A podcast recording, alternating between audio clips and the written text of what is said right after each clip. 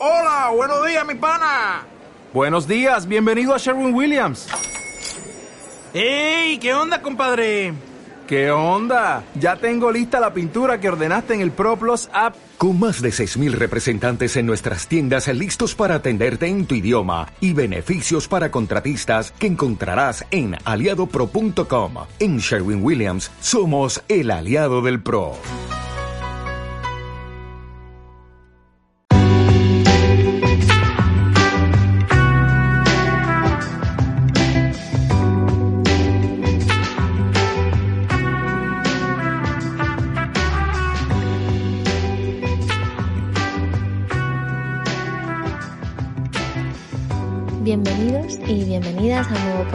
Somos Mandarina con María y, y con Carmen, que esperamos pasar un buen ratito contigo.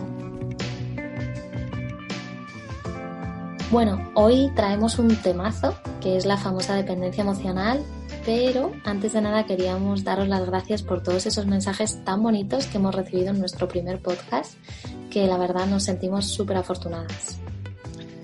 Hola, sí, muy buenas. De nuevo, pues es un gustazo pasar este ratito juntos y nos llena de ilusión recibir vuestro cariño en formato mensajito. La verdad que son motivaciones en estado puro para nosotras. Y, y, bueno, que no todos lo sabréis, pero el pasado 18 de abril tendríamos que haber dado un super taller de dependencia emocional en Somos Mandarina, que nos hacía especial ilusión, la verdad, porque era la primera edición porque, y porque era el primer taller que hacíamos que iba a durar un día entero, que nos iba a permitir conoceros de mayor profundidad, estar un ratito mucho más largo con vosotros, pero no ha podido ser.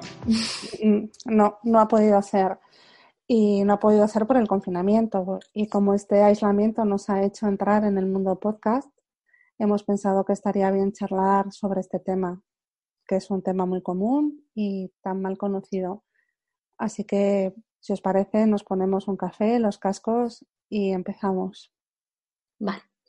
Mirad, hemos pensado que para introducir el concepto eh, podíamos crear nuestra primera historieta, una especie de, de Érase una vez, que no sabemos si va a morir en este podcast o se quedará con nosotras para siempre, pero nos va a ayudar a presentar una historia ficticia para introducir esta dificultad psicológica, ya que verlo en otra personita hace que sea más fácil y más ameno. Érase una vez una chica llamada Ana, de 33 años, que conoce a un chico llamado Manuel y empiezan una relación. Todo iba bien hasta que Ana comenzó a tener una serie de comportamientos que eran los siguientes. Ana empezó a abandonar a todo su círculo social. Su vida comenzó a reducirse a Manuel y al círculo de Manuel. Rechazaba viajes que sus amigos seguían haciendo. Faltaba celebraciones y Manuel le había ofrecido un plan alternativo.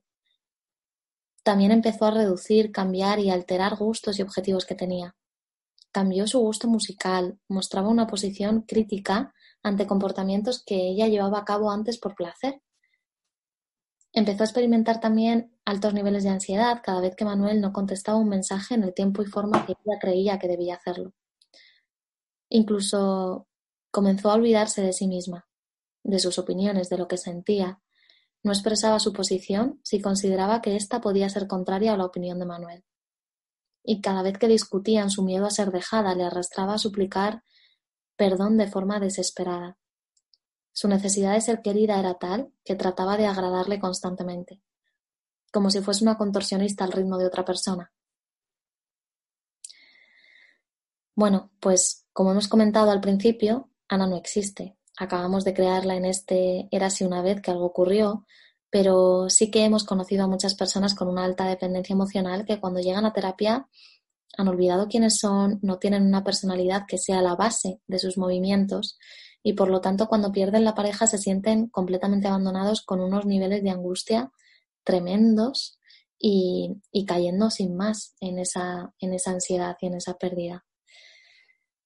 Y además de ese, de ese malestar y de, esa, de ese caer, caer sin red, me gustaría puntualizar una cosa sobre la historia de Ana. Y, es que hemos elegido un sexo para mostrarla. Mm pero Ana podría llamarse Juan y su pareja a la vez Pedro. Es decir, que, esto no es una cosa de mujeres y hombres, ni de parejas heteros. Y además Ana podría tener 15, 30 o 45 años, así que tampoco es una cuestión de edad. No es algo que solo les pasa a los jóvenes, no es algo que suceda en las primeras relaciones sentimentales, sino que para muchos y muchas es una constante que se repite en su vida, en cada relación que comienza y con cada relación que se acaba. Y, otro punto importante es que en la historia hemos elegido el amor de pareja, pero esta dependencia emocional también se puede dar hacia otras personas, como son nuestros padres, nuestras madres, amigos, ¿verdad, Carmen? Totalmente. Gracias por, por esta puntualización, porque es verdad. Eh, les hemos puesto un sexo y una edad a los personajes porque teníamos que poner alguna, pero, pero estoy completamente de acuerdo contigo. Además que hemos elegido el área sentimental por ser la forma más reconocida o por lo menos más habitual en terapia y los pacientes, pero podemos encontrar esto en otras áreas vitales como son la familia y el área social. Por ejemplo, la dependencia emocional aparece cuando hay un apego excesivo, ansioso y obsesivo hacia determinados miembros del núcleo familiar. Pero, pero yo creo que aquí nos tenemos que parar porque he dicho una palabra mágica que es apego. Sí, hay el apego. Este podría ser un tema para un podcast, sin duda. Puede ser como sea, lo tendréis que pedir. Sí. Y ya que has hablado del apego, pues vamos a definirlo. Venga, vale. Y a ver, que a lo mejor nos ponemos un poco serias, pero solamente va a ser en este, este momentito. El apego es una conexión psicológica duradera entre los seres humanos. Por lo tanto, es un, vínculo, es un vínculo emocional profundo y perdurable que conecta a una persona con otra a través del tiempo y del espacio. Y esta definición, eh, que es tan potente, es la que hizo el supermaestro de la teoría del apego, eh, que es un psicólogo. Si os interesa, podéis buscar info sobre él. Se llama Bowlby y sus estudios que hizo con madres y con hijos y cómo la presencia de la madre, la presencia o la ausencia de la madre en una sala influye en los comportamientos de este niño. Son unos estudios referencia en la teoría del apego y para, mm. para la psicología. ¿Cómo son estos estudios, María? Cuéntanos un poco. Eh, pues os cuento, en este estudio había una mamá y un hijo en una sala y él iba observando lo que sucedía. Y las conclusiones a las que él llegó era que lo que observaba era que cuando las madres estaban presentes en la sala, sentadas en una silla, viendo a sus hijos, los hijos se movían, se levantaban, jugaban, exploraban por la sala. Pero cuando las madres no estaban, los niños se quedaban quietos, pegados al lado de la silla vacía. No se movían, no exploraban. Se sentían inseguros, incapaces de buscar, de curiosear, de explorar y de abrirse a conocer cosas nuevas. Estos estudios, la parte interesante, la aportación interesante que tuvieron para la psicología fue que identificaron esa necesidad de querer y que nos quieran, de cómo sentirnos queridos hace que nos sentamos más seguros y cómo esa seguridad me ayuda a tener unos comportamientos en lugar de otros. Súper interesante. Y súper interesante las, las, definiciones de María, que yo creo que en estos, en estos podcasts te vamos a bautizar como, como la RAE de los psicólogos. y, y, es cierto que ahora lo que vemos en consulta es que esa necesidad de apego, que en principio, bueno, pues tiene una parte sana, se, ha convertido en dependencia emocional, en una necesidad imperiosa de ser querido hasta el punto de anularse porque a mí me gustaría puntualizar, y esto es una, una, línea muy fina que nosotras no queremos cruzar, y es que querer y que te quieran es bueno, es sano y es bonito. Y por supuesto que el amor tiene una parte de compromiso. Y por supuesto que todos necesitamos sentirnos vinculados con algo alguien que nos parezca importante y sentir también que le estamos aportando algo. Que, con esta definición no nos referimos a dependencia emocional. Eh, y no solo el amor de pareja, sino el amor sano hacia cualquier persona, cosa, área más espiritual, conlleva ciertos compromisos, concesiones y creación de áreas nuevas en la que compartes algo con, con, con alguien, ¿no? No somos seres individuales y necesitamos a los demás. Pero esto es muy diferente a estar dispuesto a todo por ello, incluso a cederte a ti mismo, no dejarte ni un espacio pequeño en el que tú tienes presencia. Y esto, de verdad, eh, sí que es lo que queremos trasladar, que esto ni es bonito, ni es sano, ni es bueno, y es en esto en lo que nos vamos a centrar a continuación. Efectivamente, Carmen, ni es bonito, ni es sano, ni es bueno. Mm. Y de esos comportamientos son de los que vamos a hablar porque a veces sin quererlo lo repetimos, se repiten una y otra vez o vemos como la gente a la que queremos los está repitiendo una y otra vez.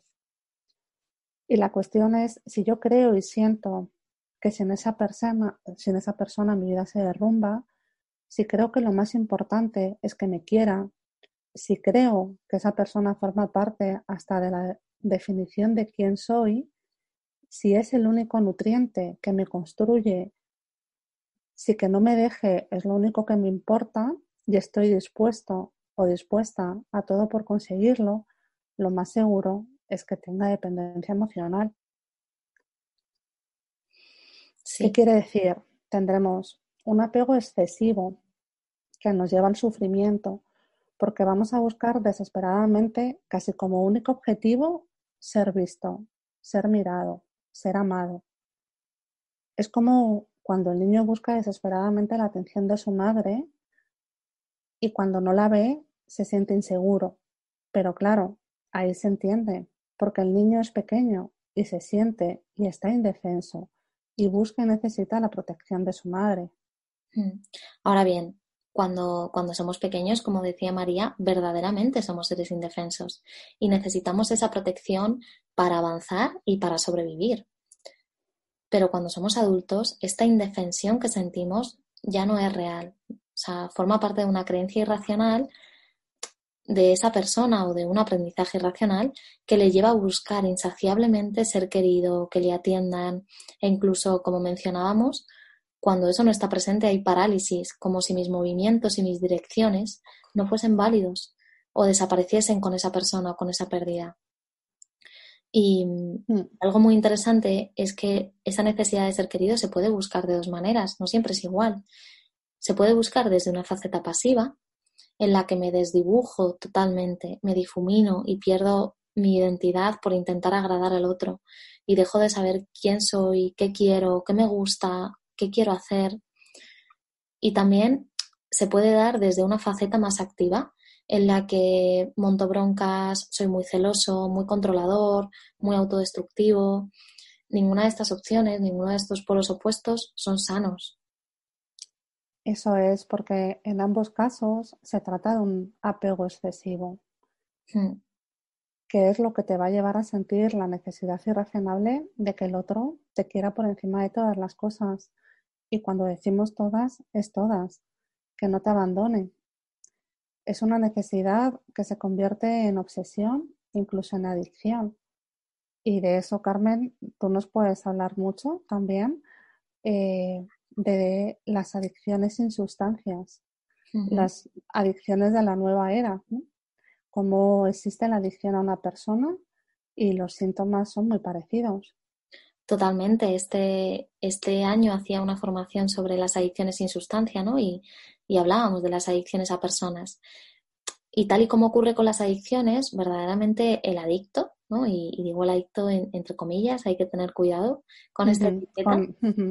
Pero, pero sí es cierto que siente que no lo puede controlar, que siente que es más fuerte que, él mismo y que finalmente le arrastra y le coloca al final de la cola, perdiendo la dignidad, el amor propio, el respeto hacia uno mismo y, por supuesto, todo esto con un nivel altísimo de sufrimiento y de malestar y piensas y además sientes, por lo que le das más fuerza aún a esa creencia, eh, que no puedes vivir sin esa persona. Sientes tanta necesidad, tanta urgencia, que te transformas en alguien con comportamientos impulsivos, impacientes, incoherentes, que estos tres conceptos, la impulsividad, la impaciencia y la incoherencia, son muy interesantes y además están presentes en la dependencia emocional.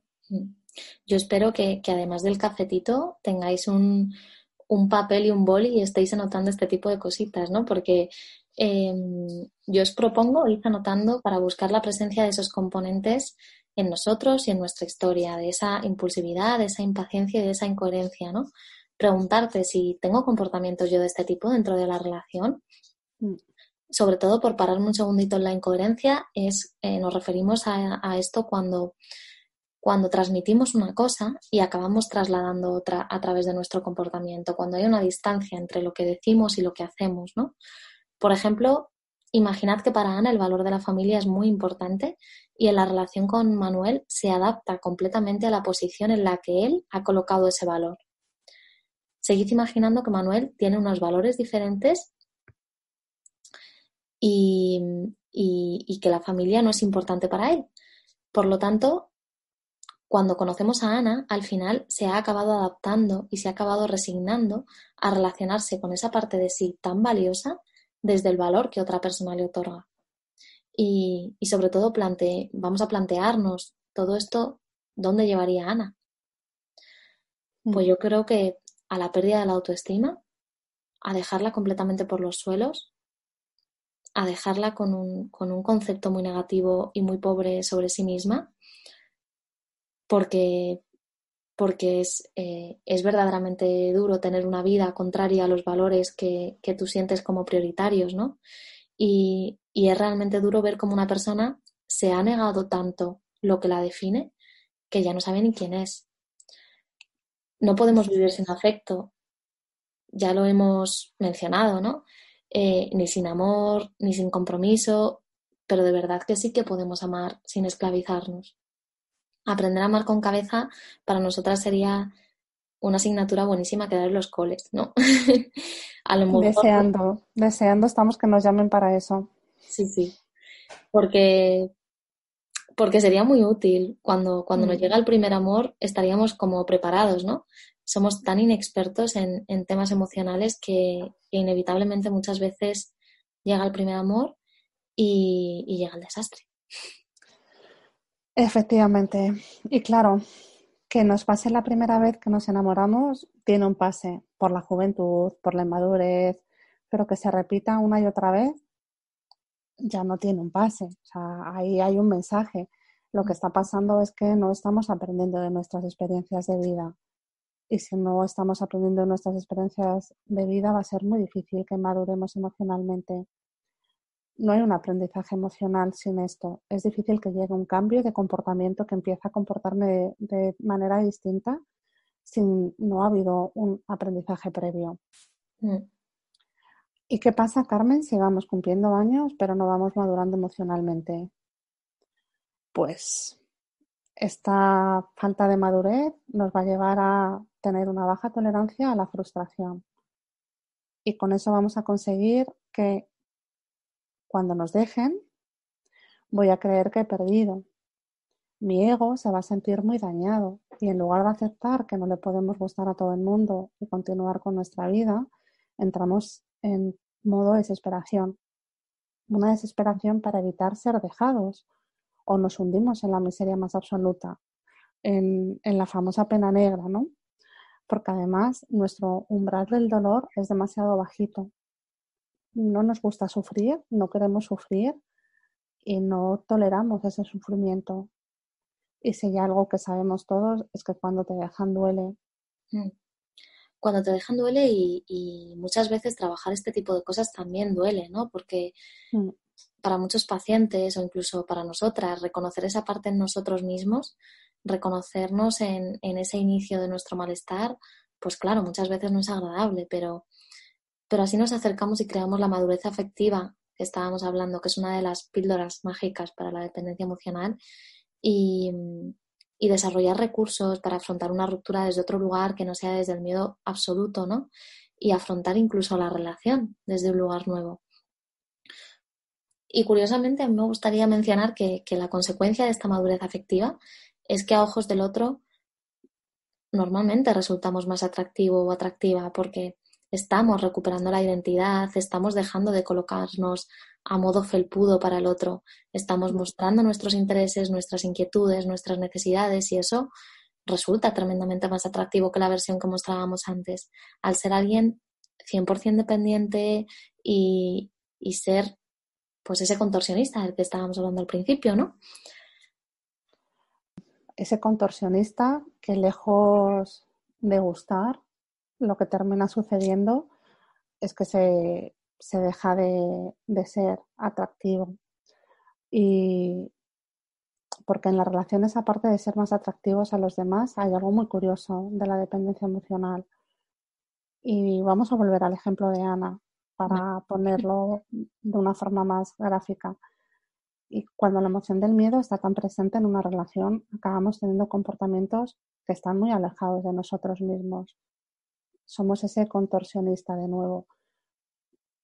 Y esos comportamientos que no tienen nada que ver con lo que somos, sino con lo que creemos que el otro quiere que seamos, terminan generando rechazo por la otra parte.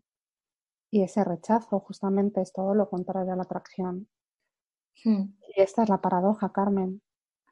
Estamos en un inicio de relación o estamos ya dentro de una relación en la que la conquista, ese momento de conquista, es bueno que esté presente y sin embargo con nuestro comportamiento estamos empujando a la gente de nuestro lado. Hmm. Y nadie quiere tener un esclavo como pareja ¿no? funciona. Buscamos un igual para poder establecer relaciones sanas, mm. Para poder promover un intercambio, no en personas que seamos iguales, pero sí que dos personas que se sientan iguales y que ambas puedan aportar un equilibrio. Mm. Además, eh, nadie, nadie quiere tener un esclavo, ¿no? Y si alguien quiere tenerlo, pues, pues es que tiene que venir a visitarnos, porque, tampoco es muy sano ¿no? que yo busque en la relación un esclavo. Como decía María, una relación entre iguales y equilibrada, donde, donde ambas personas se sienten libres de elegir, decidir, opinar, sin ese miedo constante a ser dejado por mostrar quién soy, donde hayan aprendido a comprometerse ¿no? con, con todo lo que implica el compromiso, pero viviendo en ese equilibrio. Y, y, después de esta chapa ¿no? de la dependencia emocional, eh, no queremos terminar sin unas pautas, unos ejercicios, unas recomendaciones y reflexiones para cerrar este podcast, que ha sido una de las recomendaciones que nos habéis hecho. Así que ya vamos. Pauta 1. Eh, yo os recomendaría indagar. Todos tenemos muchas parcelas de vida. La social, la personal, la espiritual, la laboral, la familiar. Indaga en ellas y con esto me refiero a observar con perspectiva cómo han ido cambiando a lo largo de tu vida las prioridades de cada una de esas áreas, ¿no? Y permítete con honestidad observar cuáles han sido los motivos de los cambios. Si han nacido de ti, si han nacido de la incorporación del otro, qué, porcentaje ¿no? de mi energía le dedico a cada una de estas áreas y qué opino sobre toda esta estructuración de, de, mi vida. Y chequea cómo, cómo te sientes tú al observar todo esto delante de ti. Luego, otra, otra pauta para mí importantísima es descubrir los valores que te definen. Hemos hablado de ellos en este podcast y esto es fundamental en, en el trabajo de la dependencia emocional. Hay una parte que se repite y es que en una relación en la que nos hemos vinculado bajo esto de apego ansioso, tendemos a olvidar y a traicionar a nuestros valores y poder identificar nuestros propios valores, esos que están profundamente arraigados en nosotros y aplicarlos en nuestra vida o ver si están aplicados, también es un súper trabajazo, ¿no? Los valores eh, son aquellos rasgos o cualidades que cada uno de nosotros considera que vale la pena y que representan nuestras prioridades personales, nuestras direcciones. Son aquello que nos mueve desde lo más profundo, ¿no? Eh, que nos acompañan allá donde estemos y que sin darnos cuenta aplicamos una y otra vez. Haz una declaración de valores, reconócelos como propios, chequea si están aplicados o aplícalos y, quizá esto empieza a definir cambios y puedes ir viendo cómo te sientas con, estos cambios. Y, dejo a María con, más pautas. Sí, eh, para nosotras decimos que los valores son como nuestro timón y muchas veces hemos dejado de coger el timón porque no sabemos, ¿no? No sabemos dónde han quedado esos valores y hay que rescatarlos. Una tercera pauta sería que cambies el foco de atención. Aprender a controlar y a regular tus impulsos cuando no te prestan la atención que te gustaría. Y esto forma parte de un gran malestar en los pacientes con dependencia emocional. Les cuesta, les cuesta que el foco de atención no sea la persona amada. Eh, por ejemplo, si llamas y no te cogen, no marques diez veces seguidas. Mejor cambia el foco de tu atención, quítaselo a esa persona y ponlo en ti. Suelta el teléfono, incluso apágalo date una ducha, un paseo, pon en marcha una actividad que te ayude a parar y a esperar todo el tiempo que puedas. Aprende a esperar para darle al otro su tiempo, su tiempo para si quiere que vuelva a ti. Y al principio, probablemente este tiempo de espera no podrán ser de muchos minutos, pero en, medida, en la medida en la que lo vayas poniendo en práctica, podrás ir viendo cómo, aunque sean 20 minutos, que luego sean 30 minutos y que termine siendo una hora, va a ser para ti un reto y va a ser también un aprendizaje y te va a permitir comprobar cómo cambiando el foco de atención ganas en bienestar. Mm.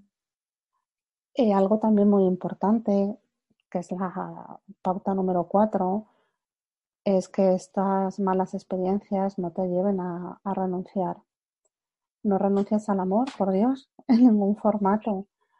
El amor forma parte de las cosas maravillosas de la vida. Poder vincularnos, descubrir el impacto que generamos en el otro, lo que el otro genera en mí, lo que siento cuando me siento querida, tal y como soy.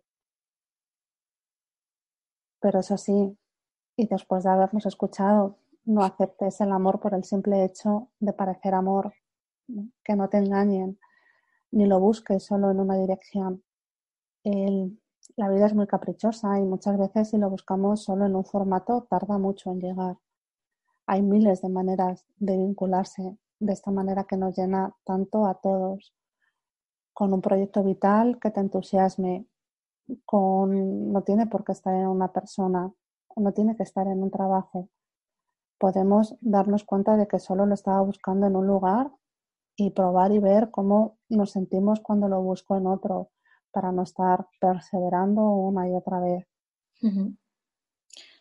Por ejemplo, pues imaginad, ¿no? En, un voluntariado, ¿no? Es otra idea de en qué otras direcciones podemos buscarlo, ¿no? Porque como hemos dicho antes, tenemos muchas parcelas y a lo mejor desde, desde la primera pauta podemos encontrar nuevas direcciones.